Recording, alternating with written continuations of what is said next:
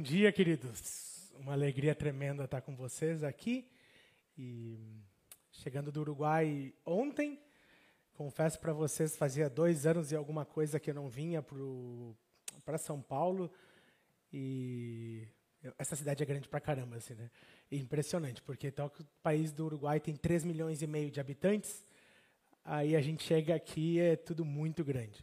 Metade das coisas que eu falei ontem estavam espanholizadas, então já peço desculpa de antemão se a construção gramatical não for correta aqui, mas a gente está imerso lá quando vem para casa, às vezes sofre um pouquinho mais. Meu nome é Arthur Lupion, sou casado com a Valentina, no Uruguai, o nome dela é Pepita, mas ela teve que trocar o nome uh, por questões de contexto lá, e ela chama Valentina ali. E o Luke, de quatro anos, é o nosso filhinho, nós estamos dois anos e meio no Uruguai, eu Uh, trabalhei durante 10 anos numa igreja em Caxias do Sul, com, com, talvez alguns conheçam, com o pastor Daniel Lima, naquele período. Fui pastor de jovens e educação cristã lá, depois fui para uma outra missão, a mesma que eu estou agora, coordenando um seminário em Gramado, e agora estamos lá em Gramado, lá em Uruguai, começando o nosso ministério por lá já há dois anos, dois anos e meio.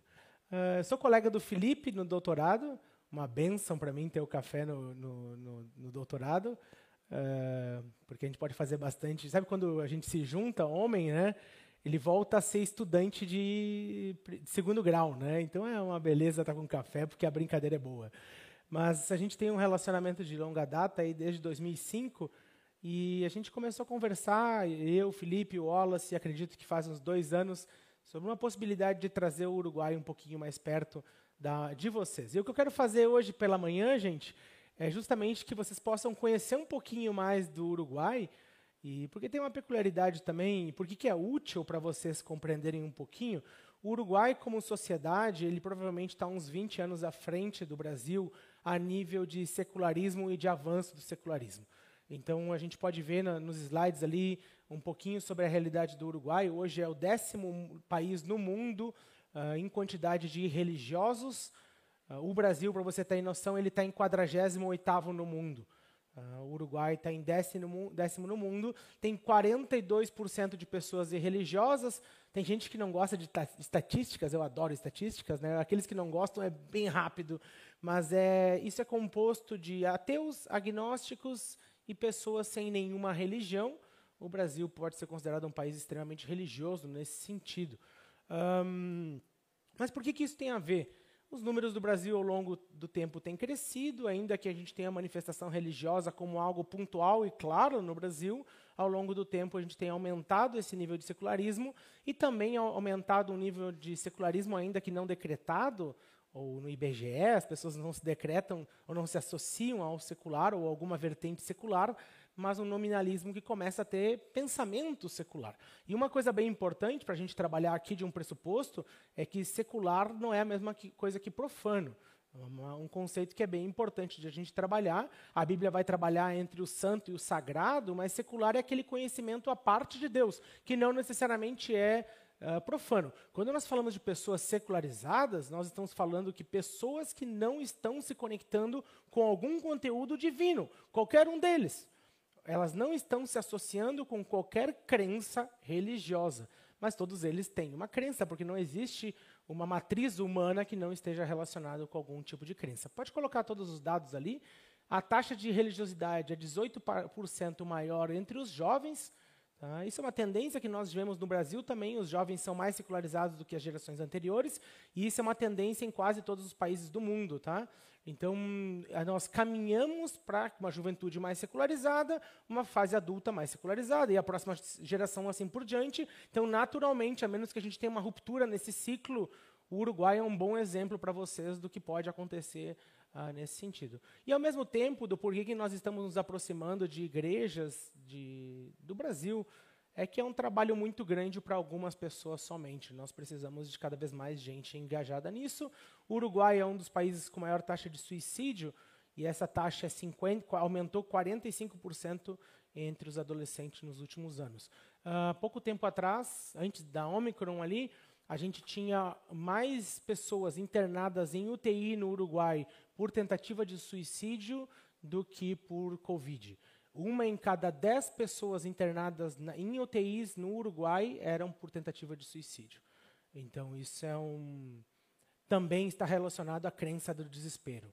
Não crer numa estrutura transcendente também conduz, de alguma maneira, para essa perspectiva uh, de desespero. Pode passar, gente. Uh, deixa eu contar um pouquinho para você da TTB no Uruguai, o que nós fizemos e como existimos. Nós existimos lá desde 2016 no Uruguai. O Uruguai tem uma igreja já existente, nós não plantamos igrejas, nós apoiamos ou tentamos apoiar essas igrejas. E nós começamos com alguns movimentos uh, nesse período até 2019. Uh, pode botar os, os, outros, o próximo slide. Uh, hoje nós estamos em três, três cidades do Uruguai. Nós começamos em 16 com algum movimento, hoje já são três cidades que nós temos presença da gente mesmo lá, como missão e basicamente dois anos. Uh, nós, em 2019, nos mudamos para lá. Uh, essa mudança para o Uruguai foi algo que nós nunca planejamos. Eu não sou missionário daqueles que têm vocação missionária, chamado missionário, eu vou para o campo. Eu jurava que eu ia treinar pessoas para irem para o Uruguai por toda a minha vida, mas Deus ao longo do tempo foi direcionando de outra forma. Então, depois de 10 anos de ministério pastoral, mais cinco como coordenador de um seminário, a gente foi para o Uruguai encarar as questões do ministério transcultural. A TTB no Uruguai hoje tem aí essa sede, que eu vou mostrar umas fotos para vocês, uh, em Exílio da Paulier, uma metrópole de 2.500 pessoas.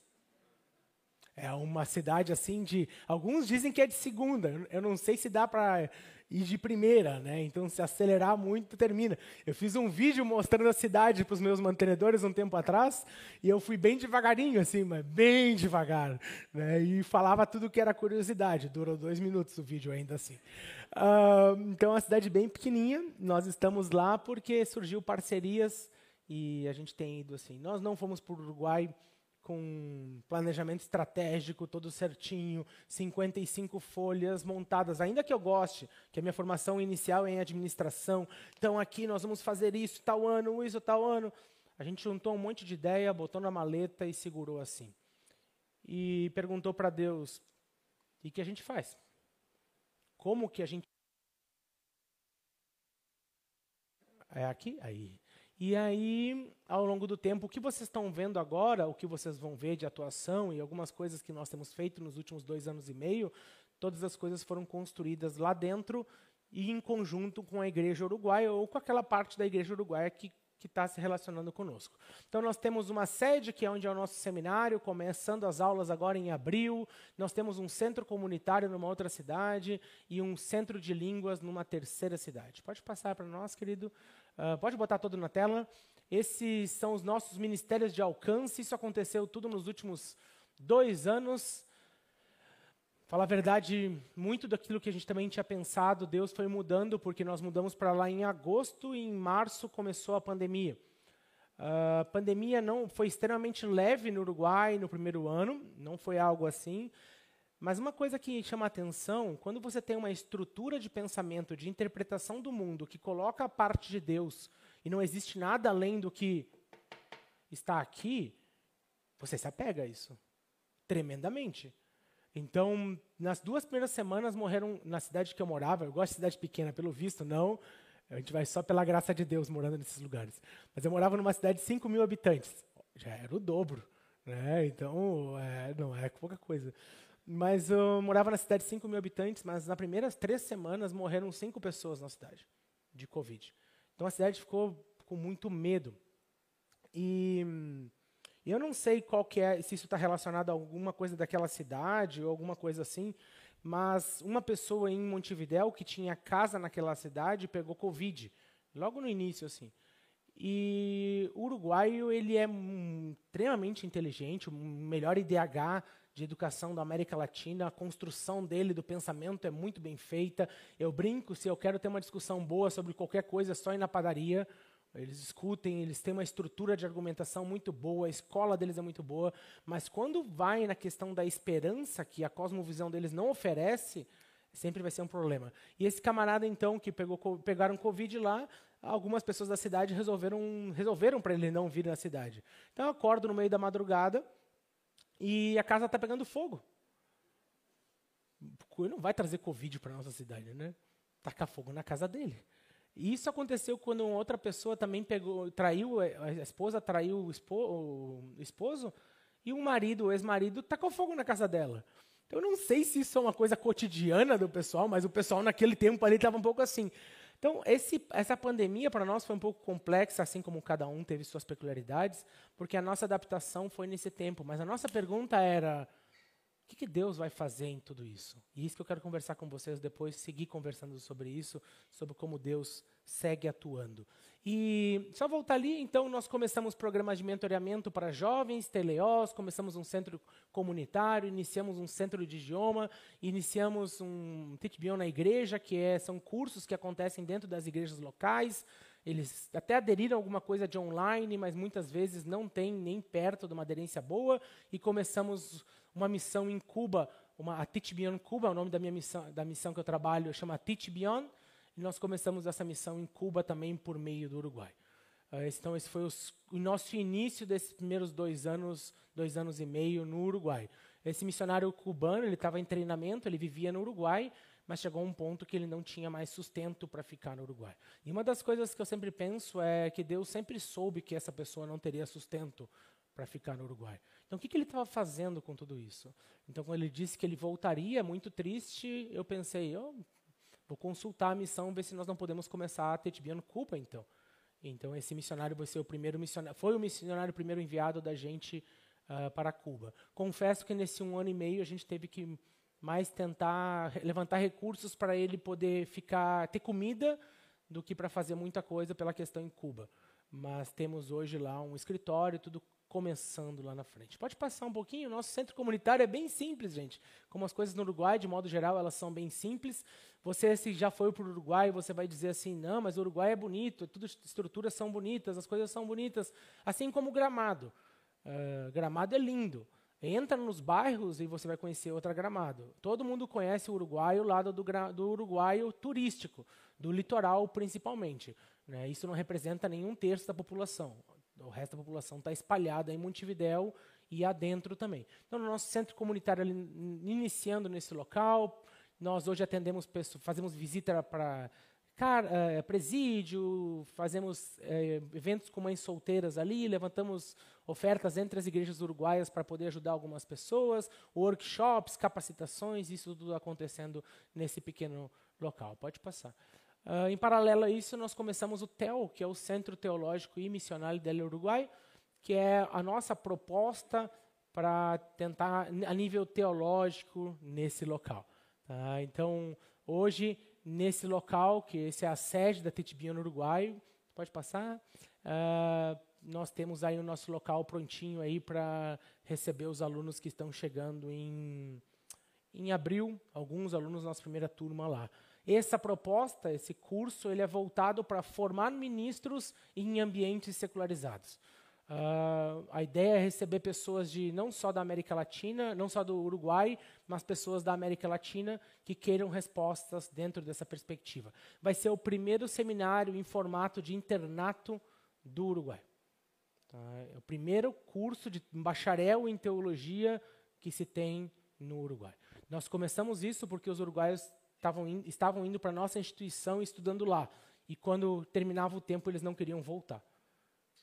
Sabe quantos uruguaios pastores eu conheço que têm sustento de uma igreja local, que sustenta ele, que ele pode trabalhar naquela igreja local e não precisar trabalhar em outra coisa? Nenhum.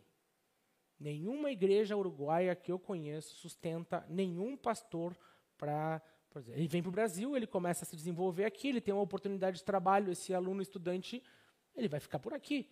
Ele não vai voltar para lá. Então, nós estamos começando lá treinamentos e, ali, e a, o bacharel em teologia justamente para proporcionar para esse pessoal a possibilidade de não ter que sair do seu país e, quem sabe, nós termos pessoas vindo de fora também morando lá. Uma outra questão, por exemplo, eu ajudo uma igreja em Montevidéu, que é uma igreja grande para o Uruguai, com mais ou menos 100 pessoas. Jovens são oito na igreja. Uh, e é grande. A maioria das igrejas do Uruguai não tem ministérios com jovens ou eles são muito pequenos. Muito pequenos. Os pastores me dizem sempre: não tem como ganhar um jovem para Jesus no Uruguai. É impossível. E já ouvi até de púlpito eles falando sobre isso. Qual a ideia desse TEL? Esse TEL não é um centro, um seminário que tem por fim em si mesmo formar as pessoas líderes. Não. Nosso objetivo é que essas pessoas estudem lá e saiam daqui durante o seu tempo e pós o seu tempo abençoar as igrejas uruguaias para que nós possamos ter mais pessoas conhecendo a Jesus e outros jovens conhecendo a Jesus, porque jovem ganha jovem. Média de liderança uruguaia, 65 anos de idade.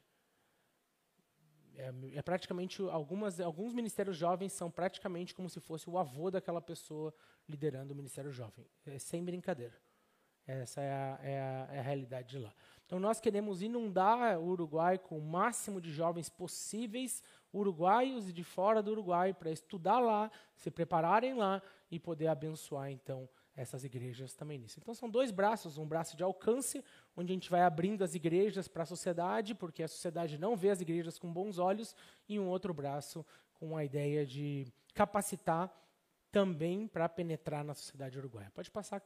Então, como que você pode ajudar isso, gente? Você pode, eu vou botar alguns links aqui na tela. Eu vou pedir para o café depois ver se a gente consegue enviar para vocês esses links, tá? Essa essa parte. Mas como você pode ajudar? Você pode orar por nós. Uh, se você quiser receber notícias da missão, pode passar o próximo slide.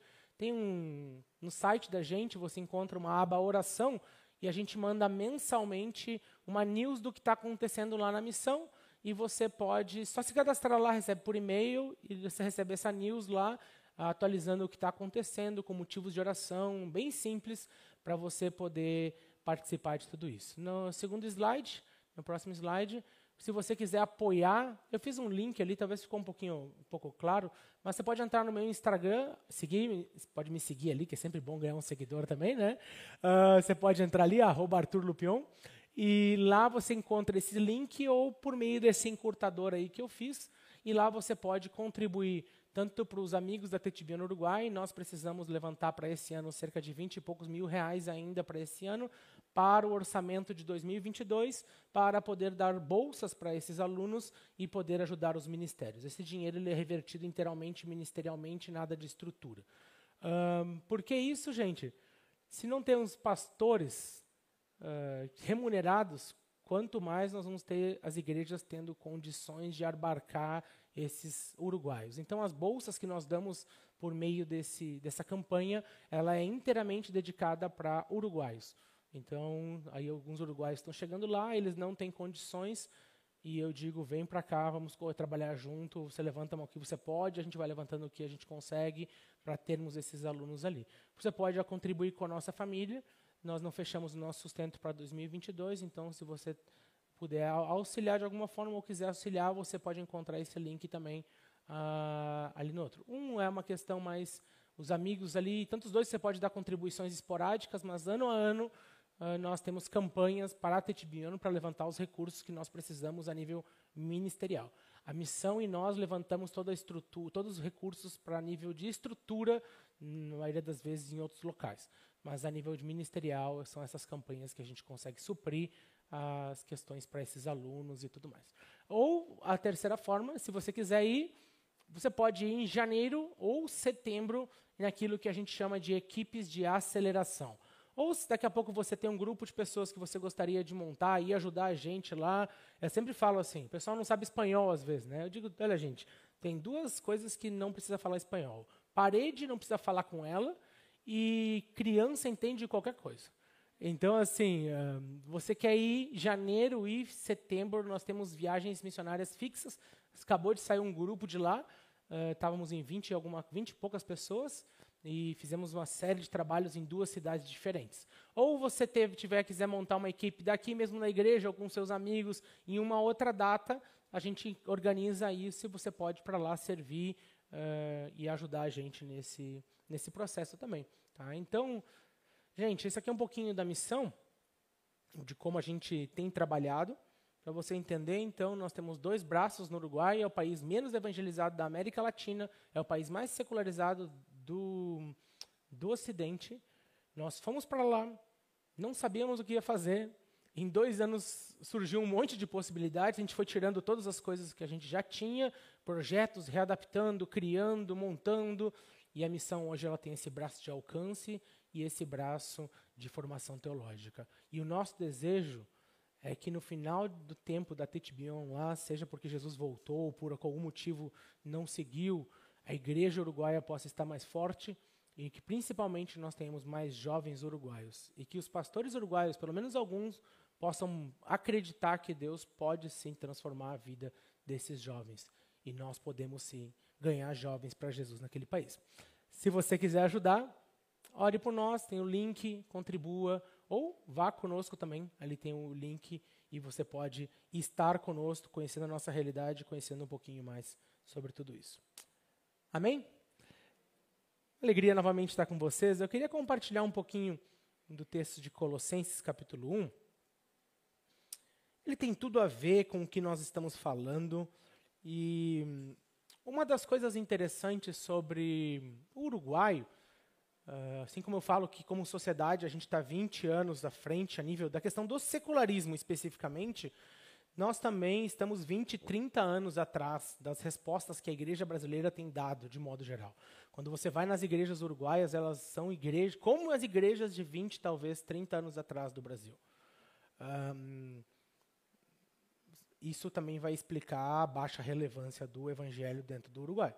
Você tem uma, uma sociedade pensando de maneira estruturada, com várias questões assim, e a igreja respondendo de maneira eh, talvez um pouco mais equivocada e, mais, e, e, menos eficaz.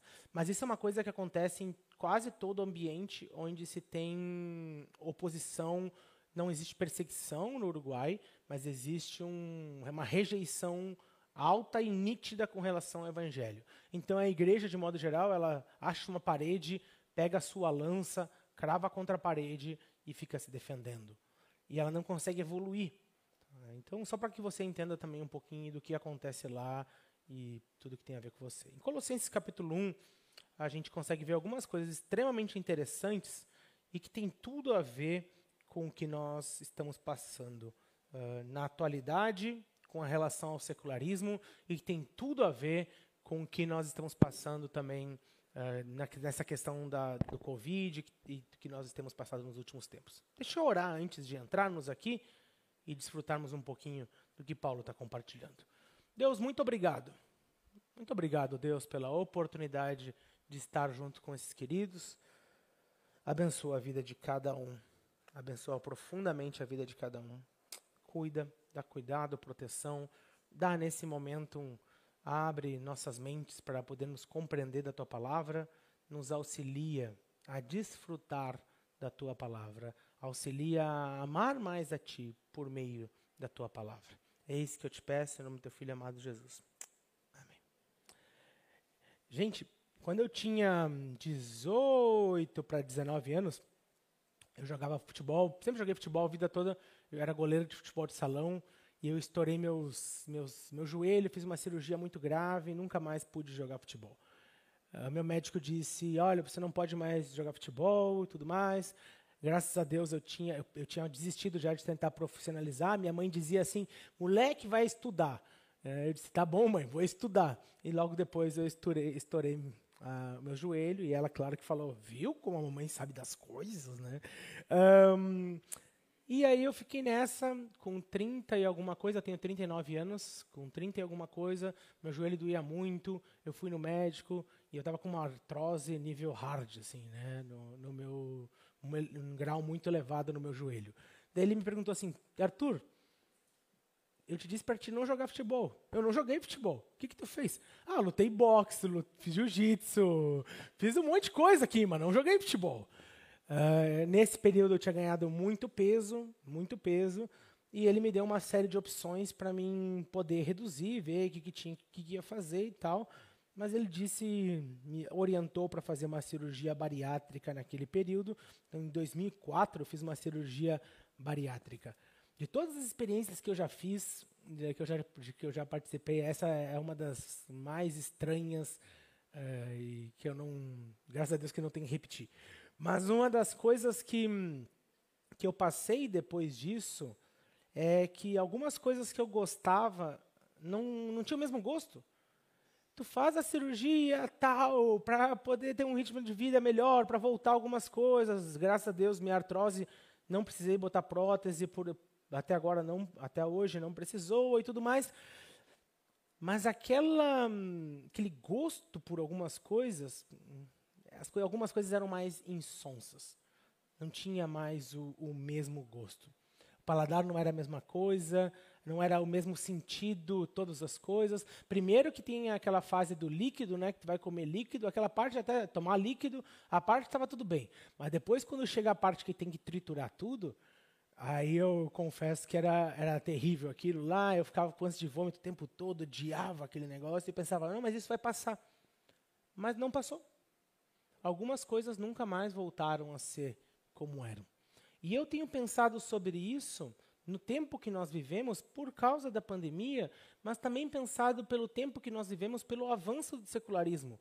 E como a gente tem hoje, muitas vezes, o nosso cristianismo, um cristianismo ateu, com esferas de teísmo, onde a gente não crê na totalidade do que se cria, por vários, vários motivos, seja pelas preocupações deste mundo, seja pelo engano das riquezas, por vários motivos, muitas vezes não é um, um, não vivemos a totalidade daquilo que nós poderíamos, poderíamos viver. E uma das coisas que eu tenho pensado muito nos, nos últimos tempos é que o mundo está mudando de uma maneira gigante.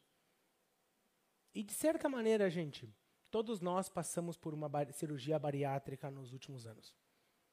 E eu vou dizer para vocês, e o que eu tenho pensado nos últimos tempos sobre tem coisas que aconteceram conosco, tem coisas que talvez estão acontecendo, tem coisas que vão acontecer conosco. Que Jesus soberanamente olhou para tudo isso e disse: Ok, eu vou abençoar ele por meio disso. Que talvez coisas como uma cirurgia bariátrica ou uma, uma alegoria disso na nossa vida nos leva a nunca mais ser da mesma forma. E eu tenho pensado muito sobre isso, que talvez o que nós passamos como sociedade, se alguns detalhes que eu acredito que nunca mais vão voltar a ser como eram, não por causa do Covid, mas também pelo secularismo, pelo avanço do secularismo, nós vamos ter que aprender que se Deus não transformar, não mudar e não nos dar um caminho onde, claro, um caminho legítimo ele vai nos dar para viver isso, mas ele não tirar nós dessa situação, Deus está nos chamando para aprender a conter, uh, conter problemas, conter, conter a situação. Há situações onde Deus vai transformar e vai mudar completamente. Há situações que nós vamos ter que aprender a nos adaptar e ressignificar o valor das coisas dentro dessas situações. E eu não estou sendo pessimista, otimista, simplesmente analisando os fatos e olhando para isso. E mesmo que termine amanhã, eu não sou mais como eu era. Mesmo que termine amanhã, tudo que a gente passou nos últimos tempos, eu não sou mais como eu, como eu era. E não sei se Deus me chamou para ser como eu era. Não sei se eu tenho um chamado para isso. Mas eu tenho que aprender a viver nesse mundo atípico, mas não só sobreviver. Eu ouvi muitos cristãos durante esse período todo, e muitas vezes eu mesmo estou tentando sobreviver. Estou tentando sobreviver. Estou tentando sobreviver. Sobreviver está relacionado à ideia de ter uma vida. Não, não tem como eu ainda vou estar vivo. Acredito que Deus nos chamou para muito mais que isso. Não só para sobreviver, mas para amadurecer quando nós temos duas situações que nos chamam para apatia. A característica da pandemia ao longo do tempo, os vários fatos, rompimento de relação ou daquela esfera naquele que a gente estava acostumado, reclusão, quarentena, isso eu fiz quatro quarentenas desde nessa Covid, porque no Uruguai qualquer coisa tem que fazer quarentena. Então eu fiz quatro quarentenas, 15 dias dentro de casa. Sabe o esquilinho da Era do Gelo? Que, que sim, que fica. Era eu. Era eu. Uma dessas quarentenas, inclusive, foi quando eu perdi meu dedo, arrumando uma máquina num, lá na, na missão. E muito cansado, estressado, cheio de coisa, me pediram para arrumar a máquina, deixa que eu arrumo isso aí. E eu fui lá arrumar a máquina e acabei errando e perdi, e perdi o dedo. Não vai voltar. Não vai voltar.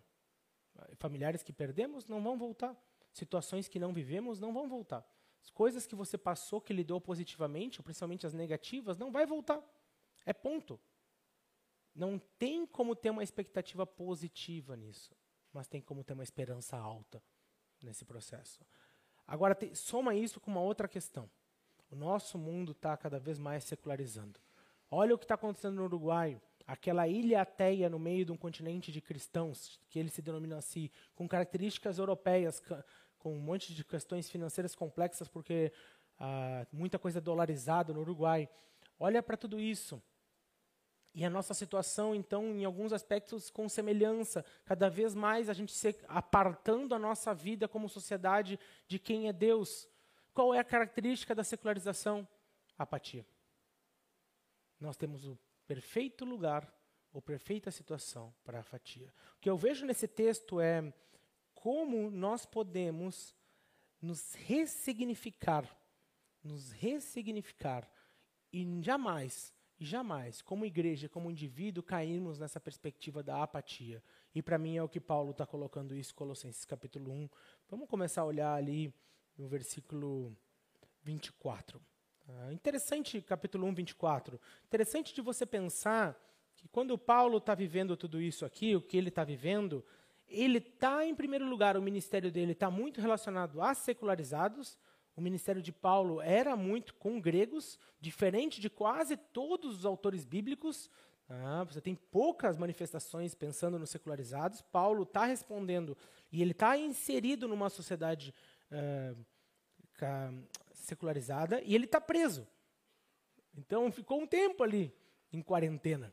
Ali, essa prisão não era tão ruim, vocês sabem que as epístolas da prisão foram escritas num contexto de uma prisão domiciliar, do qual ele mesmo pagava, então não era uma prisão tão complicada, muito menos complicada com a da 2 Timóteo, que ele estava preso no cárcere interior em 2 Timóteo, que você tem que pensar que tudo que está sendo escrito em 2 Timóteo tem uma pessoa do andar de cima ouvindo e que ele está recluso, provavelmente sem nada de luz lá embaixo, e quando eu leio 2 Timóteo, eu fico pensando isso, como é aquela situação, e às vezes eu estou reclamando por qualquer bobagem, uh, mas aqui é uma situação mais de quarentena, isolado, numa casinha que ele alugou, e está mais, mais tranquilo.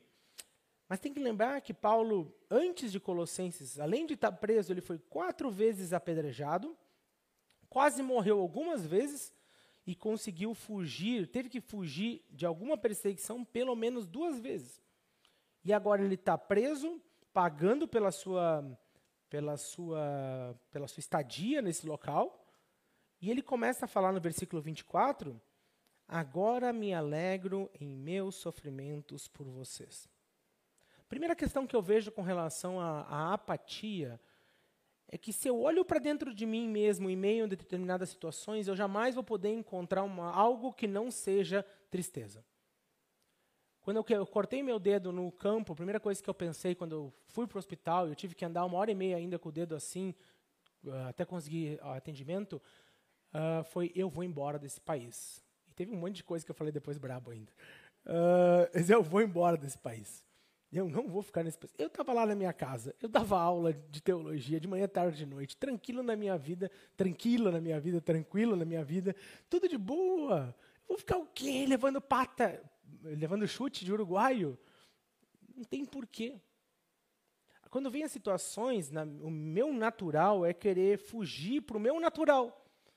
Ou um local onde eu me sinta natural. Então, às vezes, o que a gente está sentindo não é tristeza porque ah, eu não estou conseguindo lidar com isso. É tristeza e apatia porque eu não estou aceitando que houve um câmbio, houve uma mudança. E agora é outra proposta. Mudou. Não é mais a mesma coisa. Há uma inadequação minha com aquilo que Deus está propondo. Primeira coisa que ele fala, alegro em meus sofrimentos por vocês. O que é angústia para ti? O que é angústia? Porque a palavra que ele usa aqui, agora me alegro em meus sofrimentos, a palavra aqui é angústia, ou da perspectiva de alguma, algo angustiante. Angústia remete, às vezes, quando eu estou com ansiedade e parece que as paredes começam a vir assim, ó, me trancando e me aprisionando. O que é angústia? Eu, muitas vezes, fico angustiado, e é uma coisa que eu tive que aprender a lidar. é, a não ligar meu telefone ou pegar meu telefone e olhar a cotação do dólar. Me angustia tremendamente receber em reais, ter que fazer câmbio para dólar e receber em pesos. Às vezes, durante pandemia, ou em determinadas situações, sair na rua era angustiante para mim. Por quê, Arthur? Porque eu era brasileiro. E a maioria dos países que você viu da pandemia houve xenofobia, alguma espécie de xenofobia. Eu cansei de ter as velhinhas, as velhinhas, no, todo carinho, as velhinhas, as velhinhas no supermercado, e eu saía da padaria, tinha um supermercado que eu ia, que a padaria era aqui.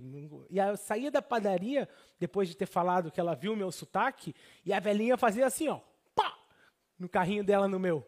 Eu disse, olá? é, tipo, uma emboscada de velhinha. E aí, eu, olá? E aí ela perguntava, de onde tu é? Sou de Brasil, mas estou vivendo aqui há dois anos. Sou do Brasil, vivo aqui um ano e pouco. Ah. E por quê? Se eu era brasileiro, eu tinha entrado naquele período por causa disso. Era angustiante abrir a boca, gente. Porque normalmente vinha alguma, algum tipo de preconceito relacionado ou alguma xenofobia relacionada a isso. Às vezes pode ser tomar uma decisão, uh, às vezes pode ser como eu lido com essa situação financeira, acadêmica, a minha tinha planos disso, disso, disso, cansei de ver pessoas com planos, planos, planos, planos e refazendo, refazendo, refazendo. O que é angustiante para ti? O que o, o Paulo, o que Paulo está sugerindo aqui é que ele literalmente abraça a angústia dele. Ele abraça a angústia em prol dos outros ele tem um senso, uma percepção de que essa angústia ou essa situação, esse sofrimento que está acontecendo na vida dele, ele pode ser usado para a edificação dos outros. Então ele abraça aquela situação, dizendo, seja o que Deus quiser, obviamente, mas o que, que eu pode, que, que Deus pode usar isso? E ele, ele segue e completo no meu corpo as, o que resta das aflições de Cristo em favor do seu corpo, que é a igreja. Cristo não está corporalmente hoje aqui. Cristo não está corporalmente hoje, pelo menos não temos Cristo corporalmente uh, aqui conosco. Mas Cristo tem nós. Cristo tem você hoje corporalmente nesse local. O texto não está falando numa, numa perspectiva de completo no meu corpo que resta das aflições de Cristo, como nos dando uma perspectiva no ambiente soterológico, ou alguma coisa com relação à salvação dos outros, de possibilidade de salvar. Mas para mim o que ele está colocando aqui é a possibilidade de pagar o preço por ser Cristo aqui. E pagando esse preço, dando sequência ao ministério da cruz dele hoje em dia. Completo completo no meu corpo o que resta das aflições de Cristo. As aflições de Cristo terminaram na cruz, o que Paulo está dizendo que não todas, porque o seu corpo vai completar as aflições dele, seguindo sendo Jesus nos dias de hoje e manifestando o seu amor como Jesus manifestou naquele tempo. E isso é bem interessante para nós, porque se você tiver que economizar, ou já está economizando, ou tem que economizar ainda mais ou surge uma, uma, uma intervenção, um problema financeiro, isso aqui pode ser ressignificado. E isso aqui pode ser uma excelente ferramenta de Deus para trabalhar uh, na sua vida, mas não só na sua vida, na manifestação de Jesus para essas pessoas. Se a pessoa me persegue, se a pessoa não, não, não, me, não me deixa um ambiente e é hostil com a manifestação da, da mensagem, que beleza! Você completa a manifestação e o ministério de Cristo e seguir sendo Jesus, porque lembra Jesus na cruz, enquanto ofendem, ele perdoa. E seguindo sendo Jesus hoje, você tem a possibilidade de seguir manifestando então esse Jesus. Se você tem que abrir mão de algo por causa do tempo atual, por causa de alguma questão própria sobre, sobre você, ressignifique essa coisa, hein? Como Paulo está fazendo ali. Ele está preso. E aí é uma grande discussão sobre a prisão dele, poderíamos falar muito sobre isso, mas ele está preso. E agora eu me alegro em meus sofrimentos por você e completo no meu corpo o resto das aflições de Cristo em favor do seu corpo, que é a igreja. Eu estou preso porque estou seguindo aquilo que Deus me chamou para fazer nesse mundo. ressignificando, ressignificando as situações, ressignificando tudo que passa. As coisas não têm mais o mesmo gosto, talvez. Tem que reaprender. É, eu, para mim, sentar hoje num culto em espanhol e ouvir é um exercício tremendo, assim, para não de entender, mas daquilo ter um entrar no meu coração, porque muitas vezes eu fico criticando o que está falando e não estou aproveitando ou não estou tentando tirar daquilo lá o que pode ser ensinado. Ressignificar. Ressignificar do café da manhã, a janta, ressignificar o tudo e as coisas que você está fazendo. Se tudo melhor, se tudo sair muito melhor do que a gente está imaginando que possa ser, o Brasil faça a curva e as pessoas cada vez mais se voltem para Jesus e nós tenhamos um avivamento realmente, ó, e que toda essa questão econômica, financeira, de saúde, tudo o que está acontecendo aí, o que nós temos como linear não acontecer, você já está pronto para isso. Mas, gente, provavelmente isso não vai acontecer. Provavelmente isso não vai acontecer. Não é que eu duvido do poder de Deus, mas existe uma tendência, e a tendência é cada vez mais nós termos pessoas ao nosso redor que querem e não vão querer se conectar com o Evangelho. Cada vez as pessoas vão ser mais difíceis de compreender, porque você não evangeliza ninguém no sentido de converter ninguém. Isso é uma coisa que você não tem capacidade, nem eu, de fazer isso.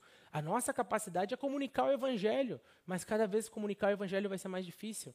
Cada vez viver como cristão e manter uma santidade no trabalho vai ser mais difícil. Essas são tendências. Espere o pior. Espere o pior. Mas não só espere isso escatologicamente isso também vai entrar, mas abrace essas circunstâncias e seja o melhor Jesus que essas pessoas podem ter amanhã no seu trabalho, porque de fato ninguém precisa de você, ninguém precisa de mim. O Uruguai vai andar bem sem mim e se eu estiver sendo minha melhor versão no Uruguai, não serve para nada. O Uruguai só precisa de Jesus. E Bibi só precisa de Jesus. Nenhum de nós é útil para nada a não ser pela manifestação do poder de Jesus na nossa vida, nós somos dispensáveis no plano de Deus. Só somos usados porque Ele mesmo definiu. Deus não precisa de você. Mas o privilégio de poder comunicar a mensagem de maneira clara e entendível passa também por você se ressignificar. Uma outra coisa, assuma o seu real papel nessa sociedade. Um, nós temos essa coisa de ministério de tempo integral, uh, pastor, obreiro, missionário, ah, ministério de tempo integral. Isso é bem secularizado também. Uh, essa perspectiva de que alguns dão de tempo integral e outros não estão. Uh, algumas vezes me perguntam assim: Ah, Arthur, tu que trabalha para Jesus, eu pergunto para ela: Tu trabalha para quem? Para o demo, para o capiroto, para o pé para trás? Nenhum cristão não trabalha para Deus. Isso é secularismo. É, é uma perspectiva de dualizar uma coisa que Deus nunca dualizou. Todos deveriam estar nos seus trabalhos como missionários, porque são Jesus naquele ambiente. Ainda que nós podemos chamar alguns de missionários transculturais, missionário isso, ministério aquilo, ou pastores, mas tem algum homem que na, biblicamente não tem a tarefa de pastorear a sua família? E tem alguma mulher que não tem a tarefa de pastorear as outras mulheres?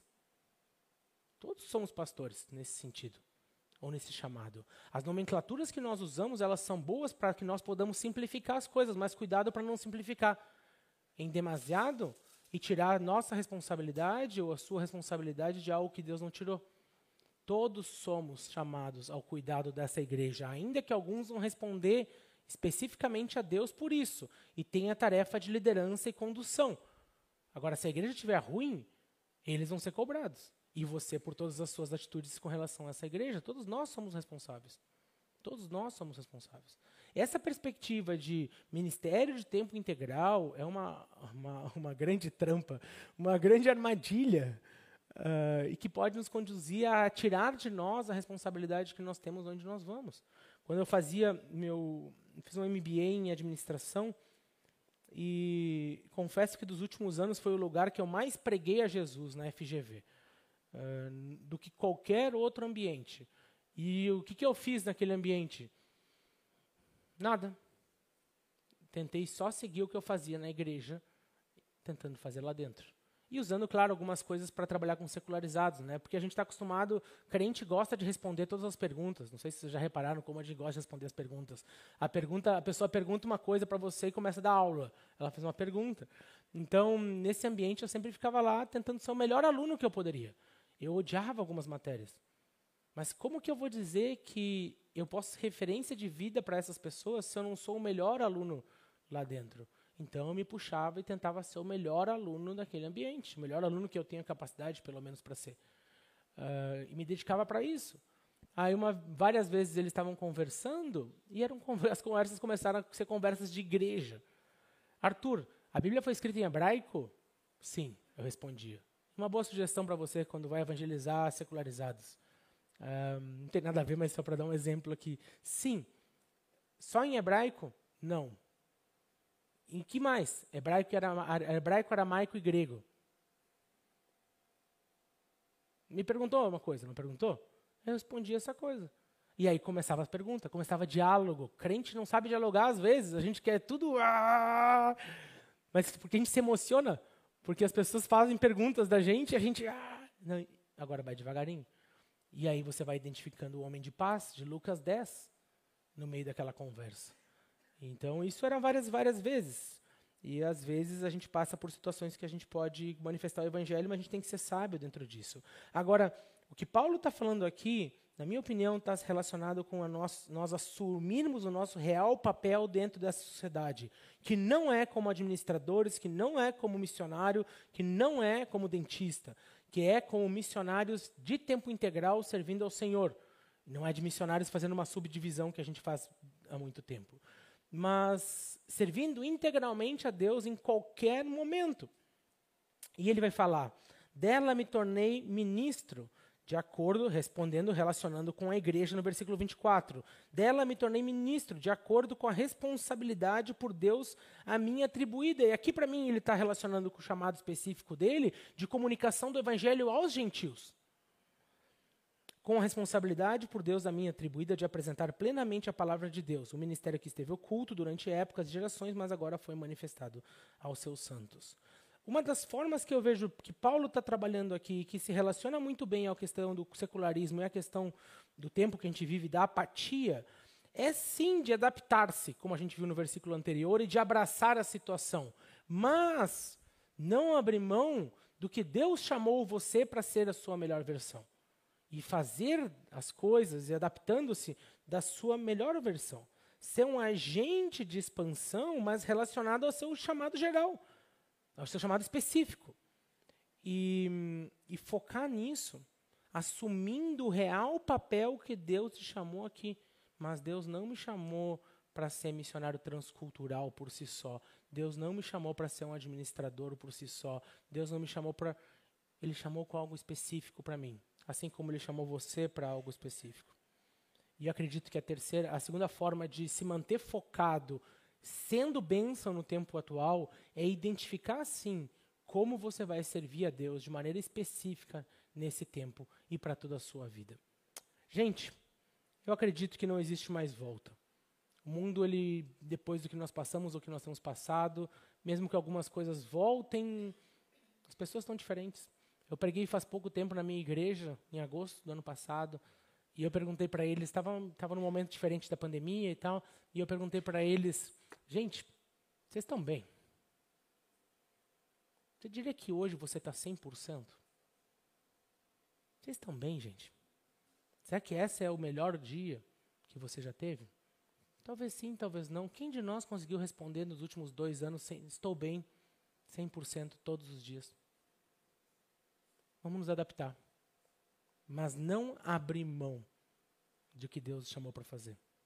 Nós podemos aceitar essa cirurgia. Eu acredito que Deus, na sua soberania, obviamente permitiu morrer para algumas coisas e nascer para outras.